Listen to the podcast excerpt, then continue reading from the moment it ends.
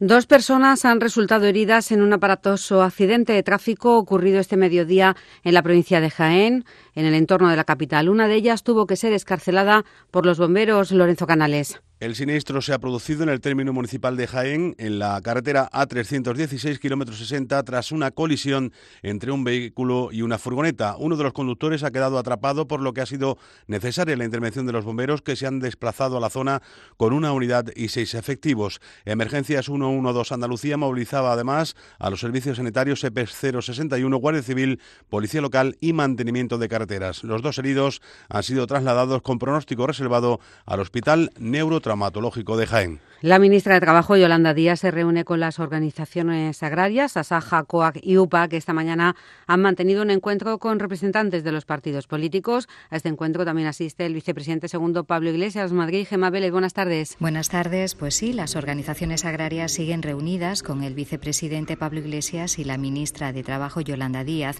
después de que el otro día las desconvocaran mal y tarde, según nos han contado. Ahora lo que quieren y es lo que le van a plantear a los miembros del Ejecutivo son soluciones a la crisis del campo. Quieren reformas de leyes como la de la cadena alimenticia para que los precios de los productos agrícola ganaderos no caigan en origen. Encima de la mesa también no podía faltar la rebaja del número de peonadas para cobrar el PER. De todo esto nos hablarán tras el encuentro las organizaciones agrarias. Hoy el Gobierno ha interpuesto un recurso contencioso administrativo ante el Tribunal Superior de Justicia de Murcia contra la resolución de la Consejería de esa comunidad sobre el PIN parental o permiso de los padres para que sus hijos asistan a actividades escolares complementarias. Lo solicita con carácter de urgencia que se adopten medidas cautelares como la suspensión de esas instrucciones recurridas contra ese permiso. La falta de guardias civiles en la provincia de Cádiz se sustituye con alumnos en prácticas y sin preparación. Así lo denuncia la Asociación Unificada de la Guardia Civil de la provincia, que subraya la falta de personal, por ejemplo, en la comarca de la Janda, con 15 efectivos sobre un catálogo de 50. Cádiz, Mónica de Ramón. Una situación que va en detrimento del servicio a los ciudadanos, según la denuncia de la Asociación Unificada de la Guardia Civil, su secretario general en Cádiz, José Encinas. Nos dicen que bueno que se está reforzando con estos guardias alumnos, pero hay que entender que estos guardias que están ahora mismo en prácticas son eso, guardias que están empezando, que todavía no tienen la experiencia ni la responsabilidad a la hora de la intervención y deben estar supervisados por un guardia civil profesional. Lógicamente no podemos considerar que estos guardias que están en práctica sea un refuerzo para estas unidades. ¿no? Como muestra un caso reciente de violencia de género en Conil que tuvieron que asumir en primera instancia un agente y dos alumnos. Los estudiantes de la Universidad de Córdoba, un año más, encabezan la actividad investigadora entre todos los centros de Andalucía. Datos conocidos hoy en el octavo Congreso de Investigadores en Formación, celebrado en la capital cordobesa, Miguel Vallecillo. Según se ha sabido, cada año los estudiantes de la Universidad de Córdoba defienden más de 150 trabajos de investigación. Es el centro que lidera el número de publicaciones entre los estudiantes de las distintas facultades de toda Andalucía que se dedican a la labor investigadora. Destacan departamentos como el agroalimentario, la biomedicina o la ciencia Sociales. José Carlos Gómez Villamandos es el rector de la Universidad de Córdoba. Y son 150 tesis, no solamente ya el número, sino la calidad. Muchas de ellas tienen mención internacional, son en cotutela con universidades extranjeras, son por compendio de artículos, son en relación con empresas, con doctorado industrial. Cada año crece también el número de alumnos extranjeros que elige la Universidad de Córdoba para llevar a cabo tareas de investigación, dado el prestigio creciente del centro. La secretaria general del PSOE andaluz, Susana Díaz, ha dado hoy a luz a su segundo hijo, una niña que se llamará Rocío el parto se ha producido en el Hospital Público Virgen del Rocío de Sevilla. A esta hora, en Fuengirola, en Málaga, 16 grados, en Montefrío, en Granada, 14, en Morón de la Frontera, en Sevilla, 18. 5 de la tarde y 4 minutos. La tarde de RAI es información de servicio público. Cultura, flamenco, entrevistas, información sobre discapacidad, ciencia, nuevas tendencias musicales, cambio climático y naturaleza, investigación judicial. RAI Radio Andalucía Información. Somos actualidad. Ahora, en la revista de RAI, Materia Prima. Radio Andalucía Información. Con Rocío Amores. Muy buenas tardes. Andalucía, el campo sigue en pie de guerra por los bajos precios de los productos hortofrutícolas y porque dicen que el modelo se siente amenazado. Movilizaciones hoy, un día en el que analizamos eso mismo, el modelo, la sostenibilidad, los precios, todo lo relacionado con el campo andaluz.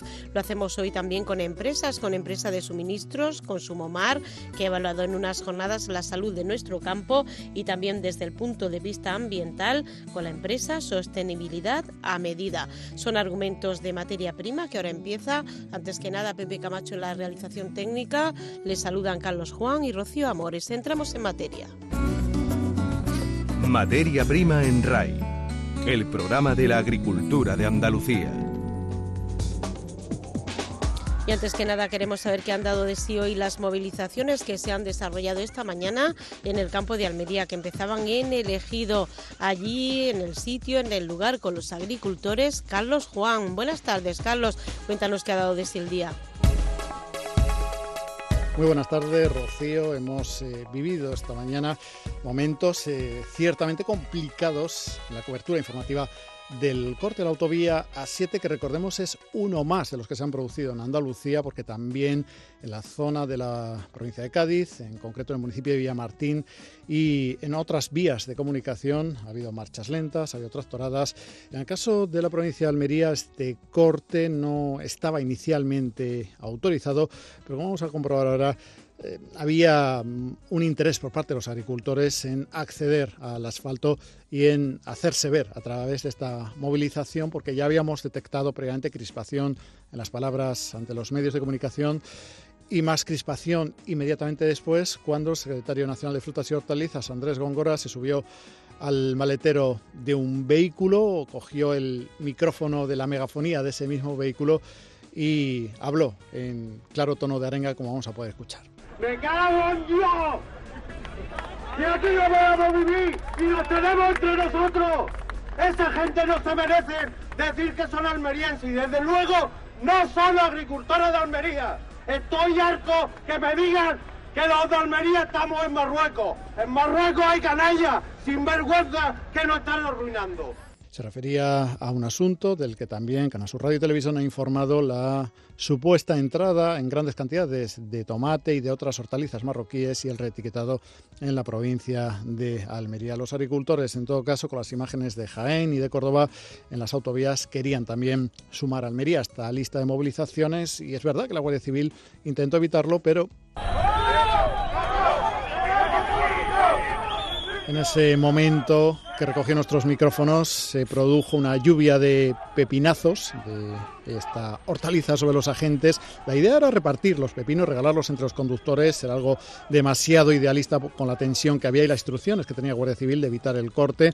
Hubo agarrones por las cunetas, hubo tensión, como estamos escuchando, y finalmente ya en el asfalto, eh, subiendo por, escalando, casi podríamos decir, por esas cunetas, al final, escándalo con las biondas.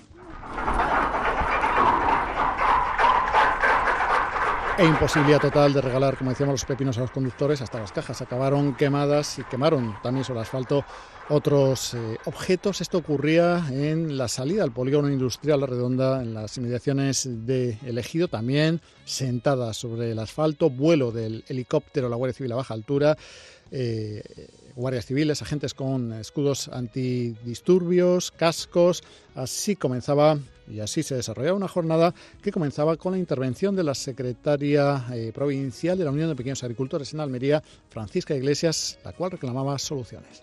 Nosotros estamos demandando soluciones a esta situación que es ya insostenible. Una solución que pasa porque los precios de nuestros productos tengan el precio justo, es decir, el precio que, el precio que nosotros necesitamos para mantener nuestra explotación como tal y pagar los costes de producción.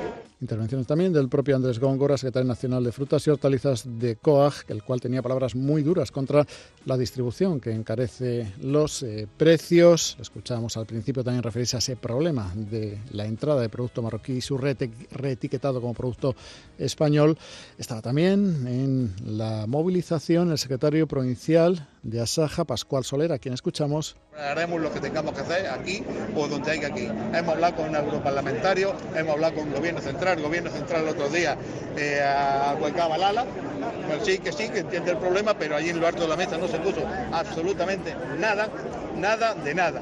Queremos que se controlen fronteras, queremos que eh, ahí está el tema por otro lado de, Rusia, eh, todo se esconde, o sea, y estamos con unos precios que no podemos, no podemos continuar, o sea, eh, estamos abocados de esta forma a, ir para y por supuesto protagonismo para los propios agricultores. En este sentido tenemos que decir que no todos son especialmente amigos de contar ante los medios de comunicación su situación, a pesar de que más o menos todos están afectados por un igual. Tenemos que añadir también que había una clarísima mayoría de hombres, muy pocas mujeres en la movilización de hoy en elegido y eh, entre tanto varón pues íbamos preguntando íbamos llevando el micrófono de materia prima de RAI con personas o delante de personas como Francisco, que es un agricultor local de allí, de Elegido, quien sí sistematizaba, como vamos a escuchar, con gran capacidad eh, la doble situación, el doble problema al que se enfrenta él mismo y sus compañeros. Uno de los problemas principales que tenemos aquí, bueno, en Almería y en España, es la entrada de productos de terceros países. Eso es, vamos, es insoportable en este país porque no podemos competir con, productos de terceros países, ya que allí todo el coste de producción es mucho menor que aquí y además de que nos invaden el producto y eso hace que aumente la, la oferta y bajen los precios. Era el momento previo al corte en la autovía A7 cuando entre cafés y corrillos se estaba haciendo el tiempo que eh, la propia, el propio calendario de la protesta, que ha sido bastante larga, pues eh, requería primero intervenciones ante los medios de comunicación, después esa fase de arenga que hemos escuchado tan eh, explícita en los términos y finalmente se conseguía tomar la autovía porque así ha sido la impresión que hemos tenido en esa refriega con la Guardia Civil que ha terminado afortunadamente sin heridos. Está escuchando la revista de RAI. Radio Andalucía Información. Ahora, materia prima. Dentro del modelo, del modelo Almería también es muy importante la sostenibilidad ambiental. Una sostenibilidad que, por ejemplo, la empresa que se llama Sostenibilidad a Medida en Almería conoce muy bien porque ha estado trabajando, también lo hace desde el punto de vista universitario y desde otros ámbitos de los festivales, de la sostenibilidad en general. Pero ahora nos vamos a remitir al campo. Juanjo Amate es representante de esa empresa, está en los estudios de materia prima. Buenas tardes, Juanjo. ¿Qué tal? Buenas tardes. Bueno, comentábamos que la sostenibilidad del campo de Almería ha mejorado muchísimo en los últimos años y que, bueno, es un espejo en el que ahora mismo yo creo que casi a nivel internacional todo el campo mundial puede mirarse, ¿no? En el terreno de sostenibilidad. ¿O exagero? No, no exagera. Eh, si la ONU ya pone el modelo Almería como un ejemplo de modelo de producción agroalimentaria que puede ser de referencia para abastecer el mundo en el año 2050, uno de los pilares en los que se sostiene esa afirmación es el hecho de que también tiene un, elevado componente de sostenibilidad. Sí es cierto que en, materia de sostenibilidad nunca se va a hacer todo al 100% correctamente y se trata más bien de un proceso de ir abordando cada vez nuevos retos. Y eso va a suponer que aunque ahora estemos en un nivel de desempeño bastante elevado, sí hay sobre la mesa determinados desafíos que tiene que abordar la agricultura a corto plazo. Bueno, desafíos también como los precios bajos, porque los agricultores se quejan de que no tienen rentabilidad y eso en algún momento también va unido a la sostenibilidad, porque si no tienen rentabilidad, pues la verdad que los requerimientos cada vez cuestan más, los insumos, eh, desaparecen los plásticos y sustituirlos por otro, por otro material. Y entonces un poco va todo interrelacionado, Juanjo. Sí, cuando hablamos de sostenibilidad realmente hablamos del el equilibrio entre la variable económica, la ambiental y la social. Por tanto, la parte económica tiene un peso importante. Eh, pero aunque hasta ahora pareciese que estaban mm, divorciadas la economía y la parte ambiental y que casi que iban a la contra, realmente no, es, así. Eh, existen muchas oportunidades en materia de sostenibilidad, sobre todo relacionadas con la eficiencia en el uso de materiales, con la sustitución de materiales que aunque a priori puedan tener un mayor coste, tienen otros costes asociados de gestión eh, de residuos y demás que se eliminarían de, esa de esa ecuación, que habría que verlo en esa, con una perspectiva mucho más amplia y posiblemente, desde ese punto de vista, abordar las cuestiones de sostenibilidad sea rentable económicamente para la agricultura tanto en un balance económico puro y duro como en materia de reputación y de acceso a nuevos mercados y a nuevos precios en los mercados, porque el consumidor europeo está demandando cada vez más. La imagen es muy importante. Por ejemplo, en la práctica, Juan, usted tiene una empresa de sostenibilidad medida, eh, son tres socios, ¿qué le demandan principalmente? Hablábamos de que tiene muchos proyectos, pero en el campo en concreto, un agricultor va a usted y, y ¿qué le piden o cómo funcionan? Más que con agricultores, trabajamos con las cadenas de distribución y las comercializadoras, lo que serían las cooperativas agrícolas, en muchos casos en Almería y ellos lo que son conscientes es que eh, deben trasladar esas acciones de sostenibilidad ambiental por englobarlas dentro de un gran cajón que están haciendo tanto en las fincas como en sus propias actividades de manipulado, trasladárselas a sus clientes y al mercado y a la sociedad en general. Entonces lo que hacemos es ayudarles a identificar qué puntos fuertes tienen, qué puntos no tan fuertes son los que tienen y sobre todo qué demanda le está poniendo el mercado y trabajamos con ellos en el desarrollo tanto de estrategias como de acciones concretas para mejorar ese desempeño en, sostenibilidad ambiental. Le hacen un planning y dicen tienen que hacer esto, esto y esto a las cooperativas y ellos ya se encargan. Y trabajamos también mucho en la parte de sensibilización y comunicación, porque muchas veces no es tanto eh, desarrollar nuevas acciones, sino cambiar la manera en la que se están haciendo. Por ejemplo, hablaba antes del agricultor uno de los, de los elementos clave dentro del proceso de producción en una finca es la fertilización. Pues simplemente eh, optimizando la fertilización tendría un buen resultado tanto en materia de cambio climático como en materia de contaminación de agua, como por supuesto en el ahorro de costes que al final tendría esa finca. Entonces, ¿qué aconsejan ustedes? ¿Qué tipo de fertilizante o qué es lo que aconsejan? No es tanto el tipo de fertilizante, sino que por sistema abusamos de los fertilizantes. De hecho, vivimos en una zona que está eh, catalogada como con problemas de contaminación por nitrato. Y además son fertilizantes que no es que aporten nada positivo a la cosecha. Por tanto, se trata eso de poner en marcha buenas prácticas mucho más racionales y mucho más eficientes dentro de lo que se está haciendo en la finca agrícola. Y corrigen mucho cuando va a una cooperativa hay mucho que dicen, uy, esta, o, bueno, va bien o no. Es cierto que la agricultura en Almería eh, es muy proclive a adoptar este tipo de cambios. Eh, de hecho, en la jornada de consumo mar celebrada hace unos días se veía la diferencia de, de carácter y la forma de asumir este tipo de cambios que tiene el agricultor de Almería frente al agricultor de otras zonas de España. Por tanto, más preparado se ha hecho el agricultor de Almería segunda generación, es más, mm, no sé, como más evolucionado, ¿no? Puede, tiene mucha relevancia el hecho del relevo generacional que se ha dado, pero no es exclusivamente algo que digamos solo ocurre en personas de una determinada edad o de menor edad, sino que en general es algo yo creo que bastante extendido dentro del campo. Bueno, y decía que sobre todo ha cambiado mucho desde los 2000, ¿no? Desde el año 2000, luego ya con el ECOLE 2007 todavía se, se precisó más que teníamos que tener una buena imagen y, difundirla, nos comentaba usted antes. Sí, yo un poco lo relaciono, eh, yo hace 20 años que terminaba la carrera de ambientales y ya empecé a trabajar en proyectos asociados al campo. Y en el año 2000 lo que se hablaba sobre todo era de calidad y de gestión ambiental. Luego vino ese problema de la E. coli y se habló mucho de seguridad. Y ahora con la salida de la crisis, tanto económica como de imagen que supuso, se empieza a hablar de sostenibilidad. Lo que ocurre es que la sostenibilidad es muy difícil restringirla a un protocolo, a una norma concreta, sino que es más bien una forma diferente de hacer las cosas y de comunicarlas. Por eso es mucho más difícil tener modelos concretos que aplicar a finca o a naves de manipulado. Bueno, no tenemos mucho tiempo, pero puede volver cuando quiera, porque el tema, desde luego, es de mucho futuro y muy interesante. Pero vamos a dar una pincelada, aunque nuestro programa es de agricultura, pero llamaba la atención que, por ejemplo, ustedes trabajan también, eh, comentaba, en la universidad para la sostenibilidad de lo que es la Universidad de Almería. Una pinceladilla, porque no nos queremos quedar sin, sin que nuestros oyentes sepan lo que nos ha comunicado usted, que nos ha parecido muy interesante. ¿Cómo se hace para que la universidad, por ejemplo, sea sostenible o un festival o, o una gran fiesta? Vamos con la universidad primero. Piensen que la universidad al final es un pequeño pueblo de 12.000 habitantes. Eh, tiene residuos, tiene consumo de agua, tiene consumo de energía, pero sobre todo tiene una gran responsabilidad en ser el ejemplo de cómo abordar cuestiones de sostenibilidad urbana y de comportamiento ciudadano y por tanto ese es el gran reto. En la universidad estamos trabajando tanto en la gestión de sus aspectos ambientales directos, residuos, agua, energía, como en la elaboración de un plan de movilidad que de alguna manera organice eh, el pequeño caos que es actualmente la movilidad y sobre todo la gran dependencia del coche privado. y, y también, por supuesto, la universidad como ejemplo de puesta en práctica de retos en materia de sostenibilidad como es la Agenda 2030. ¿Qué es la Agenda 2030?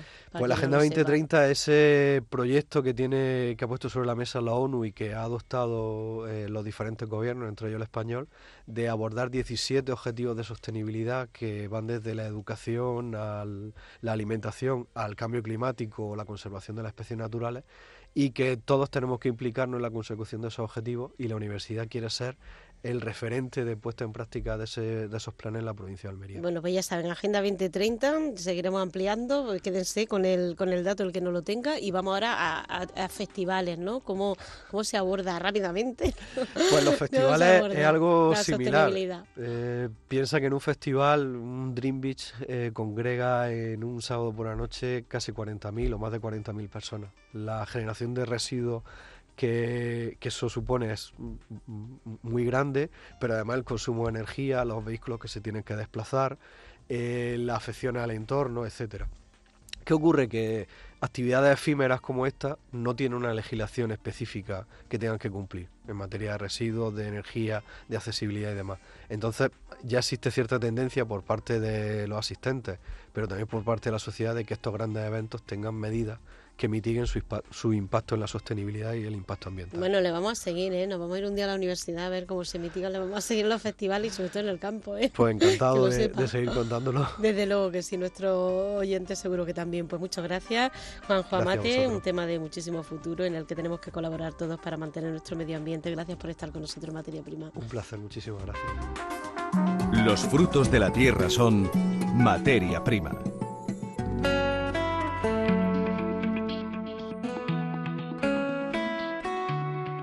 La cooperativa Consumo Mar ha celebrado jornadas técnicas y agrícolas. En esta edición, la forma correcta de alimentarse o el cambio climático han sido los dos aspectos más destacados. Ha habido presencia de nutricionistas, de investigadores y también de periodistas. Entre ellos ha estado nuestro compañero José María Montero, director de los programas de Tierra y Mar y Espacio Protegido, que ahora le escuchamos ahora va a tener que hacer un esfuerzo adicional para adaptarse a esos cambios ambientales que ya se están produciendo, la modificación de las temperaturas, la modificación de las precipitaciones, el que sean más frecuentes los fenómenos meteorológicos extremos. Bueno, pues eh, de las jornadas precisamente de mm, Consumo Mar vamos a hablar y lo vamos a hacer con José de Aro, que es agricultor. José, ¿qué es Consumo Mar? Cuéntele a Andalucía por si mm, evidentemente mucha gente no conoce qué es Consumo Mar. Buenos días. Consumo Mar es una cooperativa de insumos. Insumos queremos decir que vendemos fertilizantes, eh, vendemos insecticidas y vendemos lucha controlada biológica. Eh, nos dedicamos a lo que es a la venta nada más que de productos y tenemos también una estación de, servicio, una gasolinera. Eso es Consumo Mar básicamente. ¿Por cuánta gente está compuesta como Por 26, 26 trabajadores y unos 500 socios más o menos. Y bueno, eh, Begoña Soto eh, pertenece a agricultora, tiene calabacín y berenjena en la zona de la Mojonera. ¿Cómo está el campo, Begoña? El campo está muy mal porque, vamos a ver, eh, producimos, pero luego a la hora de vender eh, vendemos por debajo de coste. Entonces eso es insostenible porque no, no, no podemos seguir así. ¿Usted sus calabacines dónde los y berenjenas dónde se exportan? ¿Dónde los mm, lleva? Yo los llevo a, una, a la lóndiga de la Unión. Lo llevo a la exportación y ahí te pagan a un lote, un lote, pero ahora en este momento estamos vendiendo sobre 23, 26 céntimos. ¿Y cuánto cuesta producirlo? Pues producirlo más o menos, a ver, Pepe, ayuda, ¿cuánto más o menos? Alrededor, más, más o menos, ahora mismo el coste de producción es que más o menos. Sí, más o menos, eh, No sabríamos decir exactamente si estaría sobre 70 Sí, sí bueno, más o menos. como la mitad, como menos, de la mitad de lo que... De, lo, que, de lo que normalmente, sí, cobramos mucho menos de lo que normalmente nos cuesta producir. Entonces, pues... Bueno, luego hay temporadas, ¿no? Que empezó mal, luego llega el frío mejor, eh, por eso os vais salvando un poco. Pero lo que pasa es que, por ejemplo, este año solamente hemos tenido dos semanas precio harto, a lo mejor elevado. Tampoco pedimos que sea mm, por encima, un precio justo, un precio que pues nosotros ganemos dinero y el consumidor no le cueste tanto, que no es normal que tú vayas a un mercadona, te encuentres un calabacino a 1,79€ cuando a mí me lo están pagando 26 céntimos. Ni a mí tampoco, ni el consumidor tanto. Una cosa normal, que podamos yo vender bien y el consumidor comprarlo a un precio también normal.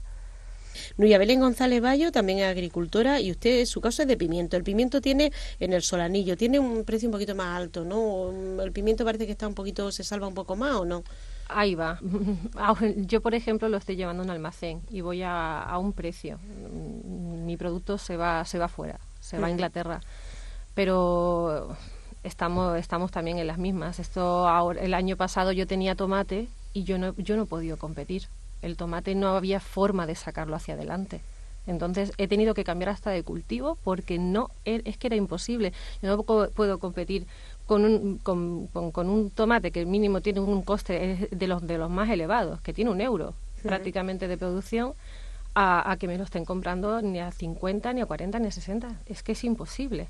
Es que no cubre el abono que necesita, el agua que necesita, las facturas son terribles, más después luchar con todo. Luego no se tiene en cuenta el género que, que producimos aquí, la calidad que tiene, que va libre de toda impureza, que va libre de todo producto dañino para la salud. Y en cambio no se nos valora. Nosotros eh, vamos con lucha integrada, en la mayoría vamos así. Entonces, ni podemos productos agresivos, nada. Te llega una, una plaga y, y se acabó. Y se acabó. Ves cómo se te va muriendo todo y se acabó. Y con las manos atadas porque no puedes usar ningún producto. Productos que, que existen, que en otros lugares los echan y que aquí... ¿Qué tomate tenía, Nuria? ¿Qué tipo de tomate, rama, tomate, tomate rama pera, tomate... sobre todo tomate rama. ¿Y ahora pimiento de qué tipo? California y lamullo. Ahí, ahí vamos sacando el pescuezo, buscando salidas, es lo que hacemos, buscar salidas para intentar sacar el, el año y la campaña. Eh, José de Aro también es agricultor, tiene calabacín y pimiento en San Agustín. ¿Qué les supone a ustedes, aparte de ser agricultores, pues ser socios de Consumo Mar, por ejemplo? Por ahí también un poquito, eh, pues yo qué sé, su economía mejora un poco, ¿no? O son otras fórmulas, ¿no? Cuénteme, a ver. Sí, otra fórmula nos venimos a referir que, bueno, nos apoyamos en la cooperativa por, por, por tener una unión y no buscar precios y pelear por cuenta de propia nada más. Consumar en este caso pues nos aporta pues todo tipo de ayuda en el sentido de que nos dispone, tenemos secciones de todo tipo, tanto de riegos como tenemos suministros, tenemos lucha. ¿Y les supone que sea más barato acceder a eso? Intentamos pelear para que el socio exactamente tenga mejores precios. Peritaje. Peritos, servicio técnico. Es importante siempre agruparse, ¿no? Correcto la agrupación importante. Eh, Paco Fernández, eh, berenjena, tomate, en roquetas. ¿Cuántos años lleva usted siendo agricultor, Paco? Llevo desde los 20 años, tengo 55, por unos cuantos años ya. unos cuantos. ¿Y ha visto usted los mercados así en otras ocasiones? Siempre esa misma lucha, esa misma pelea, ¿no hemos avanzado ahora está peor? Ya siempre con la misma lucha de los precios, no se cubre gastos. Hay años que sí, años que no, pero mm, este año en concreto yo hablo de abrejena. La abrejena mm, lleva todo el año por debajo del coste de producción. Es insostenible. llegó enero, frío, subieron un poco, pero mm, dos semanas. A ver, es que hay que señalar que si el precio sube es porque no hay género. Claro. Es que es tan sencillo como eso. Que no es decir, ahora que hay precio, bueno, estaréis forrando. No, no, es que se ha subido el precio es porque no. La planta está paralizada por el frío y no sale género. Con lo cual, eh, mm, este pan para este queso y este queso para este pan. Si es que al fin y al cabo te quedas en las mismas. Si cuando está todo el mundo en pie de guerra no es por gusto. Si los, agricultores son gente pacífica, tranquila, lo que quiere es trabajar, sacar su género para arriba y se acabó lo que se daba para que la agricultura que, que, son gentes de paz, que lo único que hacen es trabajar, se haya tirado a la calle como se ha tirado, es porque la cosa está muy mal, porque ven peligrar el futuro de, todas las familias. Solamente queremos vivir en nuestro trabajo, vivir nada más, no pedimos más. El agricultor lo que no pedimos es que nos den ayuda, ayuda no. Queremos precios justos. Queremos que valore el trabajo que hacemos, el esfuerzo que realizamos. Bueno, pues hay que dar esa llamada para toda Andalucía para que conozcan más de qué estamos hablando, cuál es la situación de los agricultores, Begoña, de la Mojonera, Nuria Belén, de Solanillo, José de San Agustín y Paco de Roquetas. Pues muchísimas gracias, agricultores de Consumo Mar, por haber estado aquí con nosotros hoy contándonos vuestra situación y que haya muchas más semanas de buen precio, que a ver si podemos contarlo a final de campaña que habéis remontado. Venid, lo contamos, ¿vale? Muchísimas gracias. pues al hombre hacer del campo mucho ánimo y mucho trabajo, mucha lucha y que vaya todo bien. Gracias. Muchas gracias. Muchas gracias a todos. Materia prima con los hombres y mujeres del campo. Que tengan mucha suerte en sus reivindicaciones y que consigan los precios que hagan que podamos seguir viviendo de nuestra tierra, de Andalucía. Gracias a todos ustedes y que pasen una maravillosa tarde, que sean muy felices. La revista de RAI. Radio Andalucía Información. Con Rocío Amores.